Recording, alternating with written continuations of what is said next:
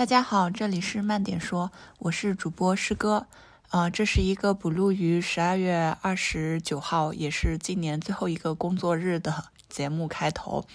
呃，我们圣诞节的这一期节目呢，还挺出乎我们意料的，得到了这个首页的千人千面的推送，以及还上了锋芒榜，这也是我们节目第一次上锋芒榜，所以我相信有很多的听众应当是第一次听到我们的节目。我们这一期关于圣诞节的这个节目呢，其实是缘起于前一阵子我在上海自己工作还有生活的一个观察，因为我的工作区域算是市中心比较。核心的地带，所以我可以路过非常多的这样的一些商业项目，也看到了各种店家为了圣诞节去做的这些精心的装置。那一方面呢，由于三年的疫情之后，其实今年是第一次在冬天，等于说是你不用去考虑外界的这些因素吧，是可以很投入的去看到啊，商家为了圣诞节啊打出的这种各种装饰、各种招牌。那另外一方面呢，其实也是因为我作为一个商业记者的这种。好奇心使然，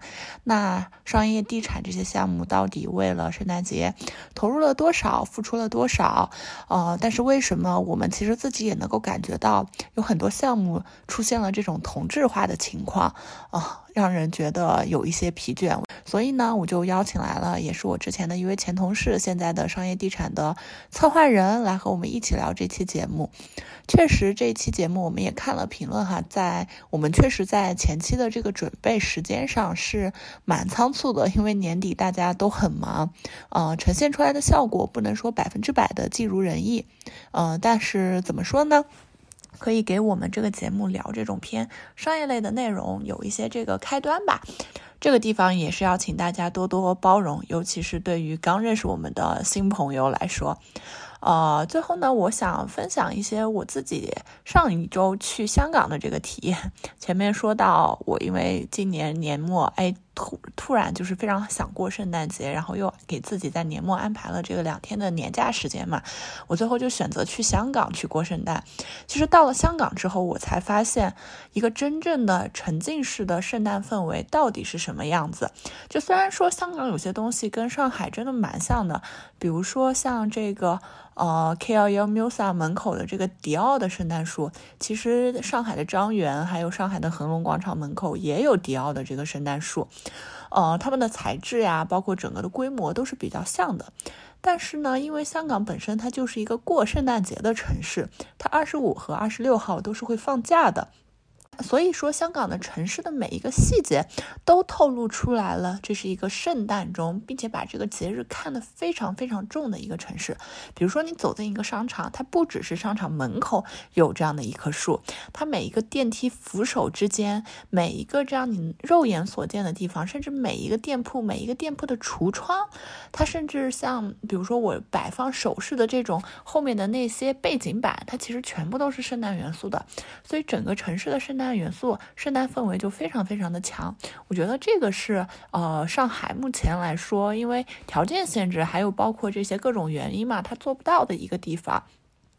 那另外呢，就是我觉得说商业的上香港的这个商业地产，它还是相对来说更发达一些。这个发达主要体现在它的多元性之上。比如说你在上海可以看到一些 IP 营销，呃，然后包括了这，你可以看到一些 IP 营销，他们可能是散点的分布在呃全城范围内个不同的商场。但是在香港，因为它本身的密集度也很高，所以在同一个商场里面，你就能看到很多个 IP 以不同的。形态在和不同的这个商场去做联名，我看到的就有包括像阿童木啊，然后三丽鸥啊，反正各种各种的，就整个让人觉得说，呃，它的多样性就不只是我们看到的那些可能顶流的 IP，比如说 Loopy，比如说呃线条小狗啊那些单点式的，所以整个城市会给我一种更加精彩和多元的感觉，而且在这种圣诞的呃陈设的装置设计上面，呃，我我看到的也不。仅仅只有圣诞树这一个造型，它会有比较多的这种啊，总之就是很多已经超出了我这个非专业人士的语言的形容的范围。呃，其实说这么多呢，我是想能够补充一些我们这期节目的一些信息吧。哦，对了，香港半岛酒店上方悬挂的黑金 Chanel 链条真的非常非常的好看。就是呃，因为上海的沈呃半岛酒店也是 Chanel 的圣诞树嘛，这个在我们后面的节目中不小心口误说成了迪奥，所以先提前跟大家说一声抱歉，也做一个刊物。就是上海的这个呃半岛的 Chanel，我做觉得做的还是比较这个中规中矩的啊。香港的这个半岛酒店是直接把 Chanel 这个非常经典的这个黑金链条的元素，给以悬挂的形式挂在了香港半岛的那几面墙墙上面。所以它虽然说门口没有任何的圣诞的元素，但你看到之后就会觉得哇，这个地方真的太特别了，而且特别的好看。就本身 Chanel 的链条包给人一种呃很富贵的那个感觉，有一点那种富二代啊，可能看上去有一点点那么的俗气，但是真的，你当它作为一个。装置，它陈列在一个建筑物上的时候，真的是那个特别程度、设计感会大大的提高。嗯，其实说了这么多，就是想，其实我没有拉踩。呃，没有拉踩的意思，但是希望说，呃，我觉得说过圣诞，我觉得上海已经是一个圣诞氛围特别特别浓厚的地方了。但是呢，如果有机会，大家还是可以回到说真正的去庆祝圣诞节的这样的一个城市，能够去沉浸式的体验一下这种圣诞氛围。嗯。呃，也是在这里呢，在最后一个工作日，祝各位听友新年快乐！我们新一年见，也会给在新一年里，我们也会推出更多精彩的节目给大家。谢谢。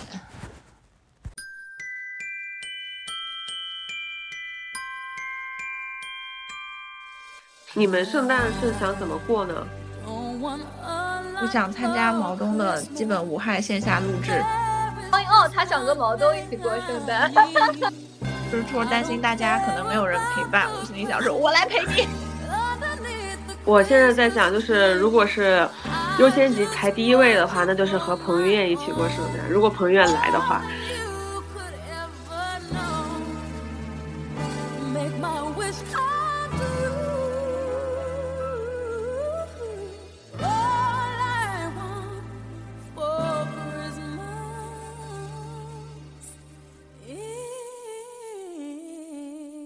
大家好，欢迎收听慢点说，我是师哥，我是盖盖。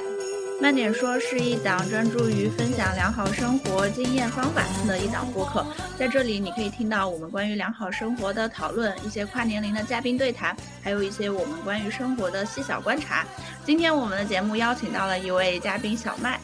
来和我们一起聊一聊现在出现在我们身边的超级多的圣诞元素，因为在录这期节目的时候，还有一个星期就要到圣诞节了。身在上海是很难不被这些圣诞元素所感染的，不管是走在这个商场，还是走在一些路上，甚至是一些普普通通的小店里面，你都能看到各种圣诞老人啊、圣诞树啊，然后各种各样的一些装置。尤其是一些大型商场哈，比如说像嘉里中心啊这样的一些地方，那他们的一些圣诞集市也早早的一火出了圈。特别想从一个圣诞的这个体验者、普通普通人的视角，然后抓了一位小麦这样的商业地产的从业者，来和我们一起聊一聊，就是不同角色的人眼中的这个圣诞的元素。再请小麦可以给我们分享一些他们商场去做这个圣诞营销的时候，有没有一些不为人知的小故事？嗯，那我们先请小麦来跟大大家打一个招呼吧。呃，大家好，我是小麦，嗯，是一名商业地产的策划狗。嗯，不过因为从事商业地产的时间也不是很长，所以说只能说跟大家相互交流。今年我自己的感觉是，上海的这个圣诞的氛围来的特别早，就基本上我感觉过完双十一之后，就是所有突然之间什么愚园路啊，各个商场铺天盖地的这个圣诞树都出来了。所以我想问一问，说今年来的早是不是一个蛮明显的一个特点？或对，因为其实不过是上海的圣诞来的特别早，这个其实是。是一直的一个情况，就像我们其实因为算是一个比较大的集团，那在各个全国各地都有很多的兄弟姐妹。那其实像现在很多像重庆或者是成都，可能他们圣诞的氛围才刚刚出来，然后我们呢，其实有一种已经快要结束的感觉了，就是这个长达可能快两个月的这么一个圣诞的时间。那其实。呃，我们的圣诞策划可能是从十一月甚至十月就已经开始，基本上定定下来的。嗯，然后因为大家都会想抢就圣诞第一波的这么样一个呃算是红利吧，所以其实会先在业内去打探，说看今年哪家的圣诞树会先出来。那其实每年也都是家里先出，家里的亮灯仪式可以算说说是上海圣诞氛围就是最先铺满的这么一个一个象征。不过其实如果是抛开商场，最早亮灯的应该还是酒店。就是像今年好像也是，呃，你好像是半岛吧，半岛的那个迪奥的圣诞树是先亮的。商场的话，家里应该是第一个，嗯嗯，对我其实今年感觉到这个圣诞的氛围是从南京西路整个一带的商圈开始的，因为我上班是在南京西路嘛，那我依次会经过太古汇。经过吴江路、张园，然后可以到这个再往，如果我再多走一点点，我就可以到这个恒隆，然后再往前面再走一点，就到了这个嘉里中心。所以我是在整个一条路上的时候，就感觉到突然被这个圣诞氛围所包围了。我特别想说的是，今年的圣诞对我来说像是没有来一样的。虽然就是圣诞哈，每年就越来越早。我们今天现在每一个节日。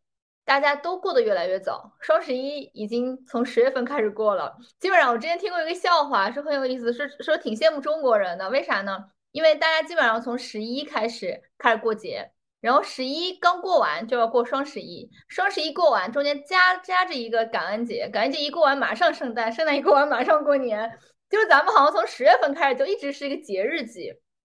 然后我觉得特有意思，因为我自从不在上海最。嗯，最 fancy 的那几条街上班之后，我就很少再感受到圣诞氛围了。这是一个非常真的真心话，就是我现在上班是在，因为我住在闵行，我上班在普陀，我就很少很少在哪里看到过圣诞树。嗯，其实盖盖说的这个事情。我觉得还是比较有共通性的，就比如说刚刚师哥他讲到说，呃，他感觉圣诞的氛围是从南京西路那一条街他走下来，他集中能够扑面而来的圣诞气氛，呃，这个其实它更多是，呃。比如说盖盖他在闵行和普陀，那这两个区呢，其实都是比较偏生活的区。那如果是从商场的一个角度来说，那闵行区呢有一个万象城，然后有一个爱琴海，然后有一个七宝万科。那普陀的话，基本上就是环球港一家独大嘛。那其实这几家商场，哪怕说他们自己拼命的去做圣诞的氛围，它可能也不如像南京西路它一家啊黄油面包，或者是像。呃，愚园路或者安福路，它呃那一圈，它每家小店它会自发的，然后去做很多的圣诞的这些装饰。嗯，其实这些圣诞氛围加在一起，它才能够形容，就是形成一个比较浓厚的这样一个圣诞的氛围。单靠一家或者说是。一个商场或者说是一家店，然后去做这么一个圣诞，其实是，嗯，不会有特别大的一个效果的。这个也可能就是在上海感觉圣诞气氛特别浓郁，但是在其他城市好像就是单点的，它没有形成圈层的这样一个爆发，会有一些关系。嗯嗯，对对，嗯。是的，因为这个就其实正好讲到了，我就是在走那一整条路的过程中是感觉到了。如果只是我可能单独去一个商场或者是某一个单点，就没有这么强烈的感觉。嗯，对。其实这个对我来说，我我会感感受到哈，就是圣诞节这个事儿，对于外国人来说，意味着像家庭团聚那样的，它更多是发生在家里，或是外面给他的只是一个氛围。但是为什么，比如说，它对于我们中国人来讲，或对于年轻人来说，大家。这个东西是意味着一种生活的庆祝的时刻，它是要往外走，你才需要那个氛围的，而不是你回到家我需要一棵圣诞树，而是我往外走的时候，就是为什么可能更多圣诞树或者圣诞氛围更多是在商场里，在餐厅里，它在一些需要大家聚在一起聚会、需要大家聚在一起庆祝的地方才会有这种氛围。然后我也发现说，因为我们最近。嗯，可能因为生活有很多很多不确定性的存在，然后这些小小的时刻能帮助我们做有一些生活的锚点。就其实我不知道你们有没有感觉啊，就是比如说我前两年因为大家都不能出门，圣诞的时候它不确定因素更强，然后那个时候我觉得大家其实不是在卷外面的装饰，是在卷家里的装饰。就我记得是去年吧，呃，十二月二十四号的时候。我就觉得每个朋友圈都是在卷。我还给，因为我的朋友圈人比较多，然后还给他们分了几个 level。比如说 level 一，那它这个是酒图，那它酒图里面呢，可能首先要有一只狗，然后呢，它要有那个在家里啊准备那个 table 的这么一个过程，就是要证明它不是在外卖。另外呢，它要有一棵圣诞树的全景，要有一个很大的落地窗，表示他家很大。另外呢，它还有一张就是大家一起合拍的那种，嗯，就是类似于全家福，可能就是有朋友有家里人一。起的，这样证明说他有很多朋友，那这种就是好的一个九宫格。那再其次的，那他可能会少一个元素，比如说他没有宠物啦，他没有朋友啦，或者没有礼物盒啦，或者他去吃的是外卖呀。反正就是一层一层来，但是当时就觉得好像每个人发的朋友圈其实都是在家里过圣诞的这么样一个嗯场景，就是但是呢，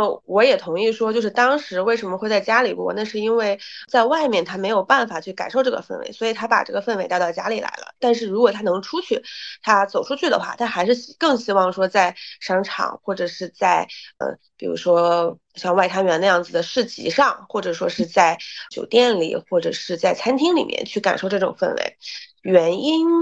我会归结于说，可能其实我们目前还没有特别特别，嗯嗯，就是过圣诞这样的一个传统，就不像像春节的时候，大家是真的会去什么贴春联啊、贴贴吊钱啊什么什么的。所以说，在在家里布置圣诞节，可能就是嗯会更复杂一些。这个是我的感觉，嗯嗯，哎，其实这就让我想到了说，大家对于某一个节日的这种仪式感。其实追求的可能并不是它这个节日在国外的那个核心的意义，就像我们今年在看万圣节在上海在巨鹿路的时候，它其实最后已经变成了一个百变大咖秀嘛。大家其实不需要它的那个核心的意义，但是需要有这样这样的一个时点，这样的一个名头，来去做一些让自己觉得喜欢和开心的事情。无论这个事情是去欣赏一些这种圣诞的美陈也好啊，或者是说我就是去街上我去 cosplay，我去我去参加一场狂欢，其实都是需要这样。一个节点的，对，其实有可能就是对，就像所有的节日好像都是一个接着一个，嗯，就没有停的这么一个状态，可能就是因为大家只是想找一个能够出去玩，对，出去的一个锚点，嗯，对。对我自己这里特别想分享，就是我在上大学的时候，当时呢，对于很多的这种新鲜事物，都是会去种草，以及专门会去拔草的。我在上大学的时候，就会跟我朋友一起专门坐公交车，一个一个商场的去看门口的圣诞树。比如说从淮海中路开始，环贸门口的，再往前走到 Tiffany Tiffany 门口的，K 幺幺门口的，然后新天地门口的，再回过来去恒隆看恒隆门口的。对我自己为什么今年感觉那么强烈？其实就是因为说，从大学再到工作，再到工作之后，其实很快就疫情了。就这几年感觉会有一个断档，因为疫情的时候，像去年的这个冬天，大家可能全部都是在家里生病，也没有心思去看外面到底有哪些东西。包括我觉得可能去年商场的这个投入的这个成本。投入的这个钱，砸入的资金是不是也没有今年多？所以当今年我看到这一系列的这种扑面而来的感觉的时候，就会有一个特别强烈的反差感，也会对今年的这种圣诞元素印象会比较深刻。投入这一方面，确实很多商场其实去年预判。嗯，大概率可能会在年底有一波疫情的反复，所以其实会有策略性的，嗯，把这个预算去做一个调配。那今年的话，那肯定看起来就是大家还是会都把费用都砸进去了。但是，嗯，不知道你们有没有感受到，就是一些小的细节能看出来，今年其实大家还是都没什么钱了，就投入其实整体来说还是没有像一九年那么的那么的大。就是，但是大家其实要的只不过是一个，嗯嗯，就是能够给自己一些振奋人心的这么一些，嗯，就是机会点吧，嗯，所以说，嗯，还是感觉今年的圣诞氛围特别的强。嗯，那刚刚你说说我们第一棵圣诞树一般会要看金安家里中心什么时候亮，它的亮灯可能是圣诞最标志性的那个动作。为什么是金安家里中心呢？嗯。对，它是怎么样在商业地产里面有这样的一个圣诞标志性的意义呢？地位的，怎么做到的？因为它在市中心呀。哦，这个原因啊。呃，也不是，因为其实，嗯，每年呢，大家其实都会有特别比如说擅长的节点。那其实，在圣诞这个节点的话，那从可能从一六一七年开始，那一直持续在做圣诞的那一个可能是。吉安家里，包括说，呃，他的之前也做会做的圣诞市集，今年好像没有做啊，呃，另外可能还有就是新年太古汇，但是今年新年太古汇其实是直接就避开了，避开了圣诞这个档期，直接去做春节了。对，这个也可以侧面的看出来，今年大家预算真的是不太够，呃，就直接不卷了。对这个我我其实觉得蛮好奇的，因为太古汇它在装置上其实一直都和其他的商场不太一样，我觉得它的艺术性和先锋性会比较强。比如说去年做到做了那个摔倒的兔子，今年就是做了这个一个恐龙的装置，是跟龙有关的。因为我每天上班出的地铁口就直面那个龙，所以我就是看着那个龙从搭建到现在。正式的面试，所以其实这一方面我觉得是一个商场定位的问题，另外一个方面，它也确实和预算相关嘛，肯定和预算相关。比如说，其实这个龙它的费用，嗯嗯，应该还是比之前。他做的那种超大的场景搭建要来的少一点的，而且它这个龙可以放的时间更长，呃，比如说那之前做圣诞美城，那你新年还要再做一次变装，那其实这个费用是有一些增加的。但你这个龙的话，其实可以一直摆到年后，而且你的龙也可以作为一个亮灯，嗯，其实还是嗯比较划算的这么一个方法。嗯，有道理。我记得去年的兔子，它就大概摆到了二三月份，三月份摆了很久的时间。嗯，对的，它这个龙应该也会摆到三四月份。嗯嗯，对。哎，因为它其实那个生肖，它它是一个龙，但是它体现出来的那种生肖属性又没有那么的强，所以它就是可以作为一个既有这种新年元素，又可以没有新年元素的东西，半永久式的放在那里。对，这个主要看他的那个版权签了多久。但是，嗯，其实他做这个小恐龙的话，肯定想是和他的那个偏潮系一点的这种商场定位会相匹配的。其实今年大家都没有钱的这个情况，就是不光是呃购物中心、酒店，甚至连迪士尼，它的预算其实也是有减少的。因为像之之前我也是和和那个一些媒体有聊天，像迪士尼今年冬天最大的动作就是开了那个疯狂动物城嘛。那其实疯疯狂动物城的。嗯，这个媒体场的邀约，其实他们没有投特别大的一个媒体费用，都是以一个邀约到场，然后陪票媒体出稿件的这样一个方式来做的。其实能感觉得到，确实是预算比较有限。但是呢，今年上迪他可能又要和港迪的那个冰雪世界，然后去做一个，就是他也他也不能输嘛，所以说他还是会把疯狂动物城定档在圣诞。党的这样一个云看的这些就是反馈上来说，好像就一般。嗯，如果去过的人觉得好的同学，嗯，不要说。就其实我们从消费者的角度来看，像看今年这个家里啊，看这种外滩园的外滩市圣诞市集都非常的出圈嘛，也都很好去拍照。那我觉得说从内行人的角度来说，你有没有看你看这些东西的时候，你会从哪些角度去看？有没有一些跟我们不一样的体验？呃，今年从十月份，其实我今年的话是有去家里去看亮灯的，但是从家里看看完亮灯之后，我就再也没有去任何的一个场子去看过圣诞的装饰，我全部都是在小红书和在朋友圈去试监别人的圣诞装置，所以说，我并没有特别实实际上的就是过圣诞节的感受，就是我的感受更偏是。比如说像华尔道夫的那个呃北欧露台，呃，那可能在小红书上很出圈。那我可能会去看说，嗯，那他们就是这个是从什么时候开始去发的这个这个这个这个东西？那像外滩源的这个圣诞市集，呃，就其实，在群里面有很多的朋友，然后都在买外滩源的票。对，那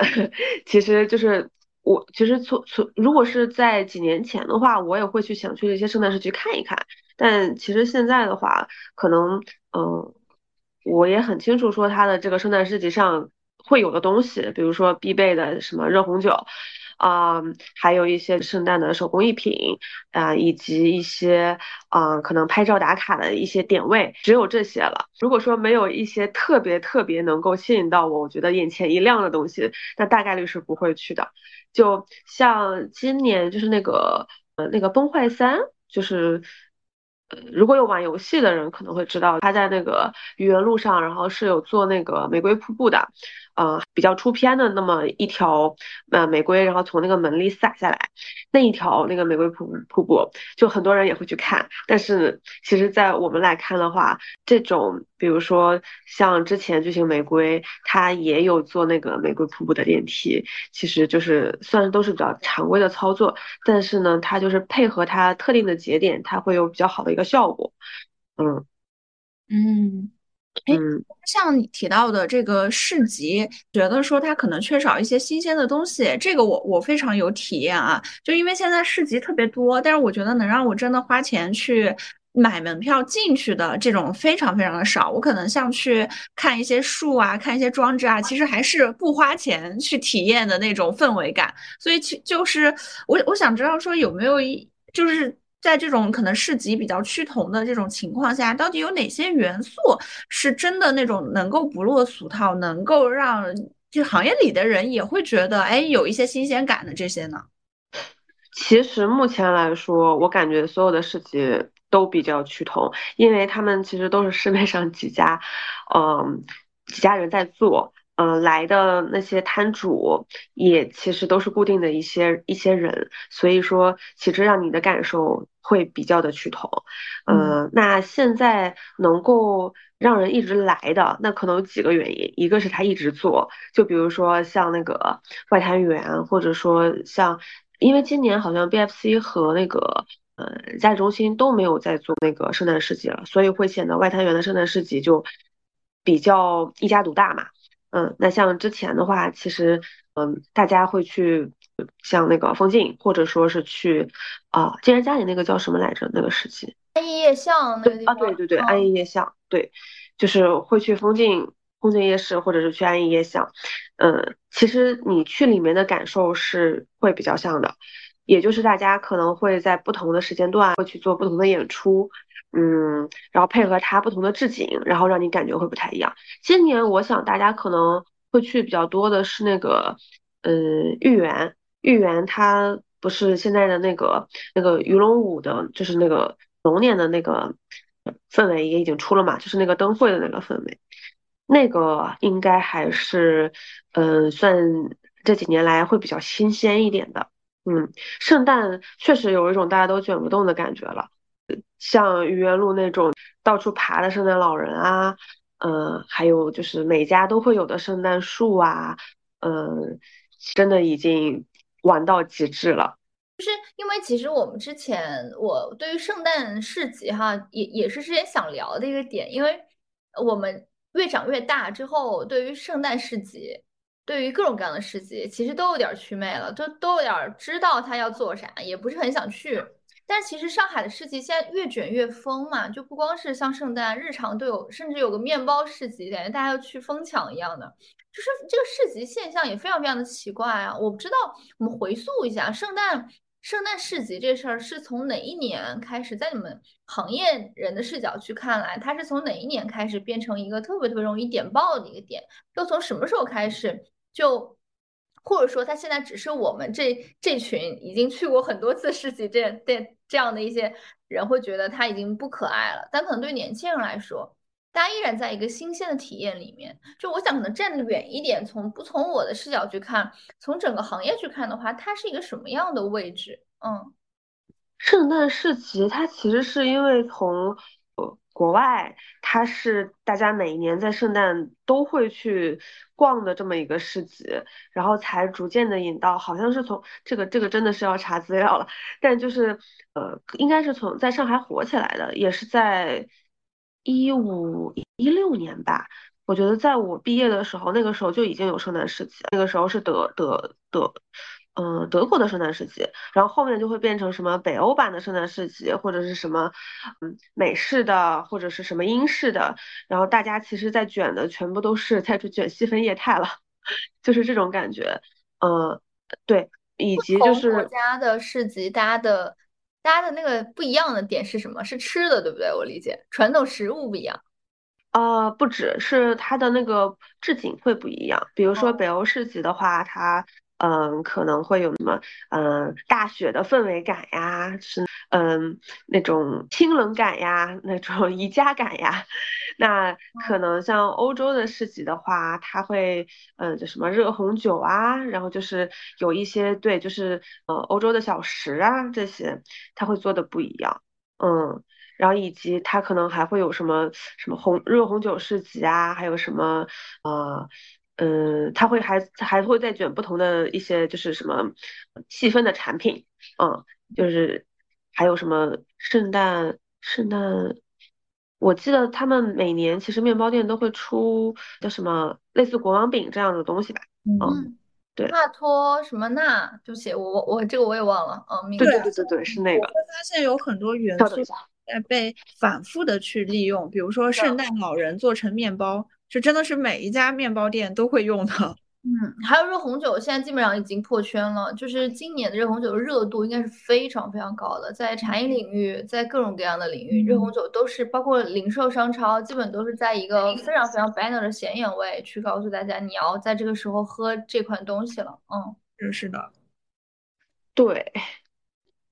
是的，所以其实有时候我会觉得，嗯，看多了吧，看看一个新鲜感还挺有意思的。但是看多了之后，真的觉得，哎，大家的生活其实就是会被塑造的如此之无聊吗？但这个有没有一些更，呃，就是可其实可以更有创意，然后也可以让自己的体验变得更加丰富的，不是只是我去某一个地方喝热红酒，买一个国王饼打卡的这样的一些方法。其实你有没有想过，也可能只是因为你老了。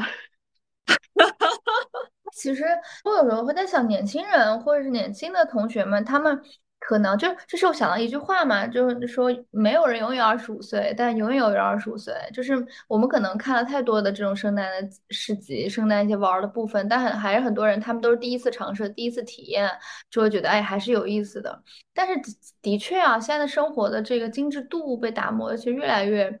越来越精致，嗯，但是呢，对我从我个人角度来说呢，我反而会觉得圣诞不过圣诞才是一种精致，就是或者说，嗯，在家里跟朋友在一起借圣诞的由头，我们一起吃吃吃吃东西，然后把氛围布置的稍微好一点，就这个事儿也是一种，嗯，生活的方法吧。但他他他他就会跟你去外面过圣诞市集啊，然后去。找一些呃真的带有圣诞元素的东西，跟自己的生活相结合在一起啊，会有点不太一样，因为你想做的事儿其实不一样。第一种是你想在家跟朋友和家人在一起过一个节，那什么节其实也不重要。但是如果你真的想走到外面去的话，你是想过那个叫圣诞的东西，嗯，所以可能对我来讲，我现在更偏向于过第一种。嗯，就有点像是你春节过多了吧？你说有什么好玩的春节东西能让我玩一玩？其实也不是，跟大家在一起浪费时间，嗑嗑瓜子儿，看看什么你这辈子也不会看第二次的那些 晚会，然后干啥干啥的，就是特别花一点无用的时间在一块儿吧。我觉得这个事儿可能是现在过节对我来说更加重要的东西，也就是为什么我今年的圣诞我是真的是毫无感觉，就内心没有任何的波澜对这个节日。对，然后呢？我我也会觉得，比如热红酒，我是因为想喝才喝，就我一年四季都可以因为想喝热红酒啊，就做个热红酒。但是，就它不在我心中处在一个特别重要的位置了。但也无可厚非啊，我还记得我印象中最印象最最深刻的那个圣诞节，是我大四那一年跟好朋友一起过的。我们在寝室里面，然后呢，我们特别去买了，就是铺了那种圣诞的桌桌布。然后特别去买了个圣诞桌布，那时候还还还非常非常不好买，因为还没有，因为我当时是临时要去买的，所以在找了很多很多，在一些居服厂找了很多很多那种外国人的店才买到那种圣诞桌布。然后当时想要去做热红酒，当时是才什么时候？二零一四一五年还不到的时候，就想喝热红酒。那个时候你知道买肉桂是特别难的，买肉桂其实还好，买丁香特别难。因为丁香是一个纯纯的国外的一种香料，但肉桂其实中国人也会用嘛。买丁香超级难，我还我还专门去找朋友问他外国朋友要了丁香。我们去把丁香扎在陈皮上，用在寝室里用那个小锅煮点热红酒。那个时候还专门啊去那个 Olay，我记得去哪儿去买了那个甜甜红的那个酒。因为如果热红酒你用干红煮的话，它其实会很酸嘛，你要放很多的糖。如果用甜红或半甜红煮，它本本来就有一股甜味儿，还特别去买了那个酒。所以那个时候对这个节日是超级超级用心的。那个时候就觉得可能自己小又有有有有时间，但没钱啊。会不会还是因为就是现在大家精力？过于被分散了，嗯，节日又真的非常的频繁，基本上你好像每个月你都会被一个节日去轰炸一遍，嗯，那十月份可能万圣节它刚走，然后十一月份圣诞节它就已经来了，嗯，然后圣诞节其实刚结束，其实我们已经开始准备。要春做春节的东西了，我昨天就在写春节的策划，其实已经写完了，嗯。对，就是你就会觉得好像，尤其到了下半年，你基本上就是在被节日追着走的。你六月份是儿童节，七月份可能是什么端午、暑假，啊，七夕，然后就是中秋，啊，万圣节、圣诞节，然后春节，嗯，你基本上就是在被节日追着跑。嗯，你其实对每一个节日它的那个兴奋点和你本来会能够积攒的一些期待，可能会被消失掉。就以前，我觉得可能节也没有那么多吧，就是当时还没有那么多造节的时候，那其实大家，嗯，会对一个节日会有更高的一种仪式感的一个要求，嗯，就比如说以前可能过情人节，那大家其实也会准备的更充分一点，那你可能会用心准备很多礼物啊，或者说准备一些形式啊，但其实现在，嗯，你情人节可能就是。在你众多的一些仪式感的节日里的其中一个，你既要过情人节，你要过圣诞节，你要过五二零，你要过七夕，啊，你可能还要过纪念日，你还要在各种各样的双十一剁手的节点，然后你要准备东西，啊啊，还有白色情人节，对吧？就是无数的节日，它其实你基本上已经无暇再去认真的去对待其中的某一个了，可能那。之前的他的那个节日，它代表的是，嗯，一种一种象征。比如说，嗯，那可能圣诞节是要跟朋友团聚在一起，那春节是和亲人家人团聚在一起，那情人节可能是跟你的伴侣。那现在的话，其实好像每个节日大家都是 跟着，也不知道，嗯，可能就是当天刚刚好碰到的人，然后聚在一起。对对对，就是过节搭子。哎，我这里有一个比较有意思的问题哈，是我们的朋友莫姐，她也是一个策划人，她做的是一些线下活动的策划。前两周呢，她拿着一个报告去跟老板说的时候，老板就告诉她说：“你看看小红书做的那个那个活动，要我们就照着那个方向去做。”所以，其实对于做策划的人来说，是不是现在老板也开始看小红书了，然后拿小红书上面的其他的同同行的方案来去卷你们？嗯，是的，是的，是的。现在最可怕的一件事情就是，老板也开始看小红书了。老板真的不光看朋友圈，不光看推文，甚至就是老板已经不看推文了。前前一段时间，我的老板在跟我讲说，现在还有人看推文吗？哎，他说，啊，我最近觉得小红书还挺有意思的，我心里就大感不妙。但这个现象其实已经出现在，嗯。基本上就是从品牌开始，就你们可能发现现在品牌在小红书上的活跃度是越来越高的。现在其实商场也是逐渐在下场，嗯，基本上我们的兄弟姐妹然后都在开始疯狂的做小红书，嗯，嗯，但是其实老板看小红书，我觉得主要的原因是因为呃微信公众号，然后在被补，就是在。一就是每一次那个微信更新的时候，都会不断的被削弱嘛。那其实削弱到现在这个程度，嗯，那大家都知道，那公众号已经是一个比较示威，可能马上就会像网站一样被啊时代洪流淘汰的这么一个渠道了。所以大家现在其实急需要找到一个能够替代微信公众号的这么一个新的流量的入口。那这个入口可能是小红书，可能是抖音。那对，老板也有刷抖音的 老板，对，所以说，嗯，但是现在确实大家很很喜欢在小红书上去云看一些动态，就是无论是策划方向也好，还是看同行竞品在做什么也好，还是看一些行业趋势或者年轻人趋势，嗯，老板们觉得小红书就代表着年轻人的一个啊呃那个叫什么趋势那个那个爱好啊，都都都在小红书上，让你去找一找。这个其实是一个比较明显的一个状态。然后其实现在品牌的钱也很喜欢投在小红书上面了。嗯，从可能从线下广告开始被逐渐淘汰之后，那现在其实我们我也不是同行啦，和一些媒体交流的时候，也现在媒体的日子很难过，因为他们以前那种拿着就是拿着。大几万的钱，然后发一篇公众号的这个时代已经逐渐就一去不复返了。他们现在也只能在小红书的 这种红海竞争里面呃艰难的这种挣扎，因为大家其实都已经嗯，就是舒服太久了，也过了小红小红书的这个红利期。现在他们其实也没有找到特别明确的一个盈利方向。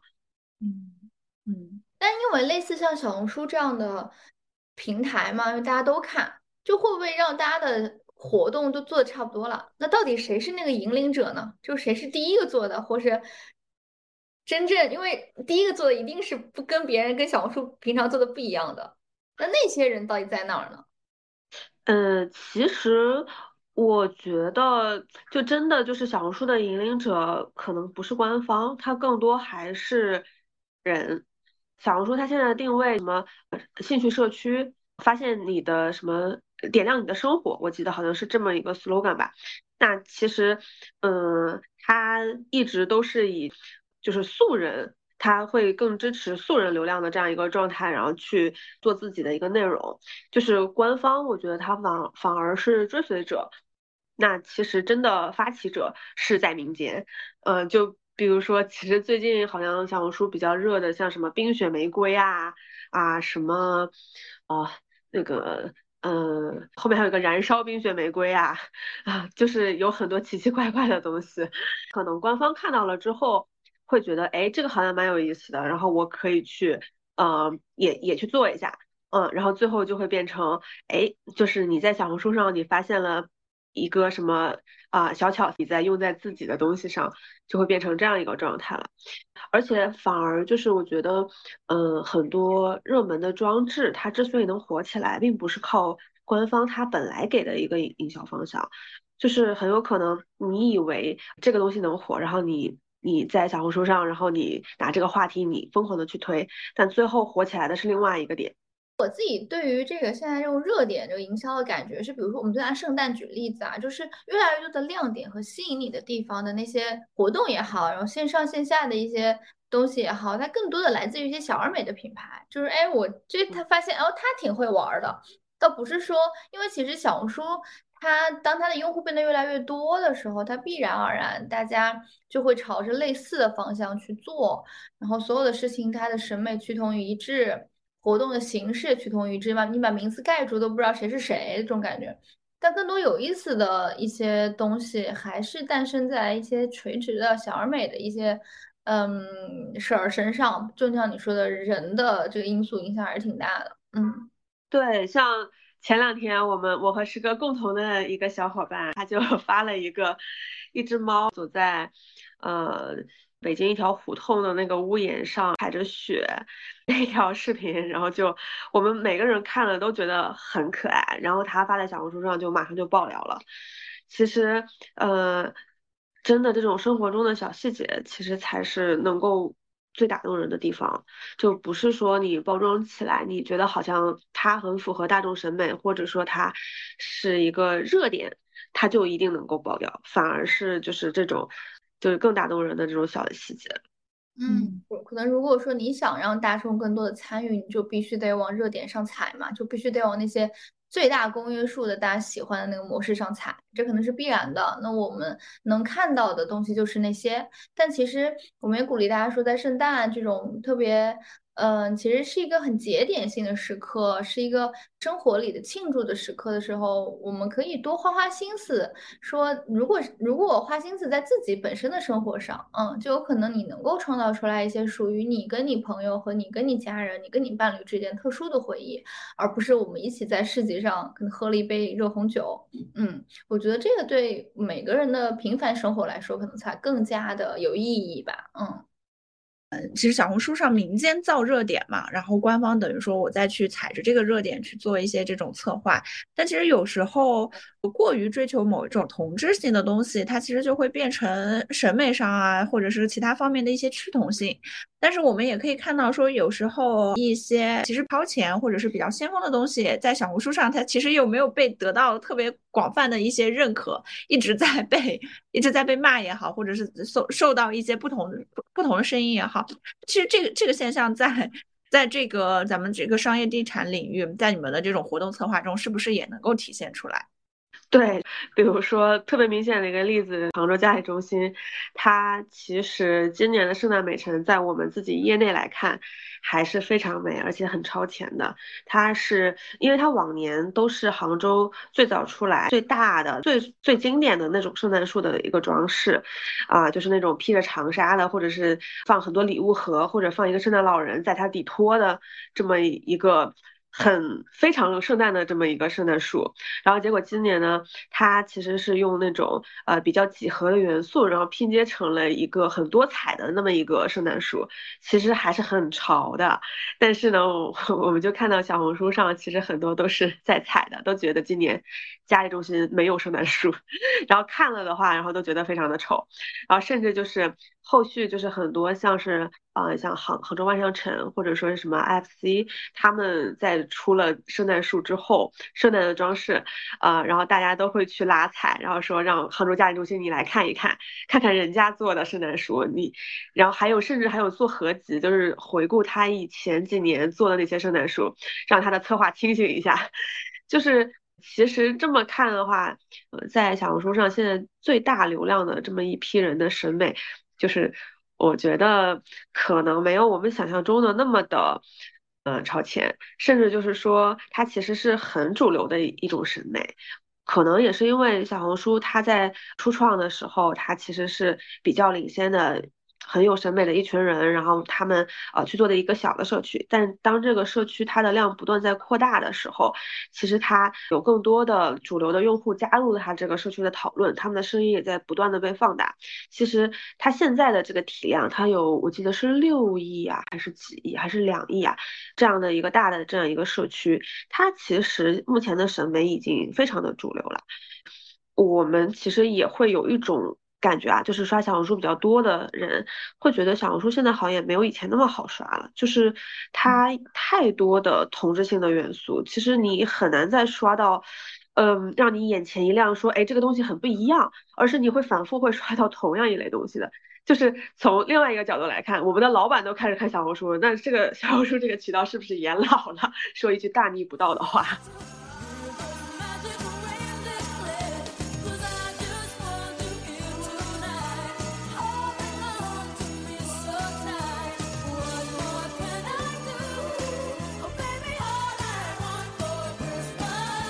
很开心，今天很开心，请到小麦给我们讲了很多业内人士的一些一手观察。然后呢，我们中间也提到了一些商场，大家有兴趣的话，也可以分别去打卡，去过好这个圣诞节，过好一个周末。其实节日是一件特别好的事情，呃，不管是就是说这种圣诞啊，还是其他的万圣节啊等等的，它其实都是给我们提供了这样的一个仪式感的机会。因为我觉得生活中是缺少不了这种仪式感的。你可以选择去感受这种氛围，也可以选择不感受这个氛围。你可以选择过这个纪念日，也可以选择不过这个纪念日。但是你的生活中一定会有一个场景，你是创造给自己、创造给自己，还有给和自己喜欢的人去在一起的这样的一些东西。所以节日也好，不节日也罢，我觉得，呃，自己创造的那一个仪式的事情，然后去跟自己朋友啊、家人啊，包括跟自己相处的事情，都是生活中所必须的。嗯。是的，也欢迎大家来。算了，不说了，打广告了，不能不能暴露。嗯，好的，那就拜拜，我是师哥，拜拜，我是冉冉，下期慢点说，我们再见喽，拜拜。嗯。